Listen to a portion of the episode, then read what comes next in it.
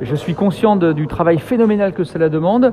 C'est une attente très forte aussi des artisans, des, commerçants qui seront présents, les exposants, très nombreux euh, sur euh, cette foire.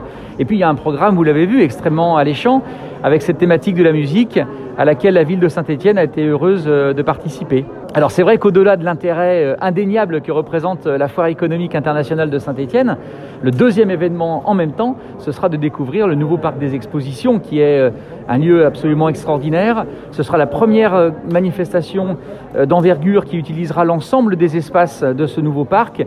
On en est très très fiers et j'espère que l'ensemble des visiteurs partagera cette fierté avec nous.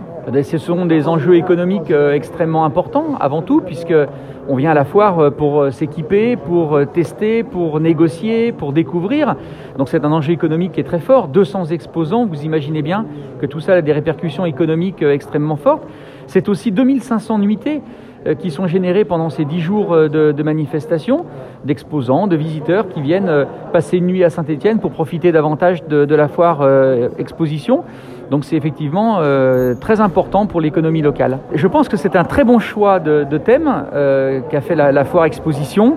Euh, et puis ça vient, euh, parce que d'abord c'est fédérateur, parce que Saint-Étienne est une ville de, de musique. Hein, depuis Massenet jusqu'à la Debink, on voit qu'il y a une variété, une diversité, une créativité qui est très forte et qui n'a jamais été démentie.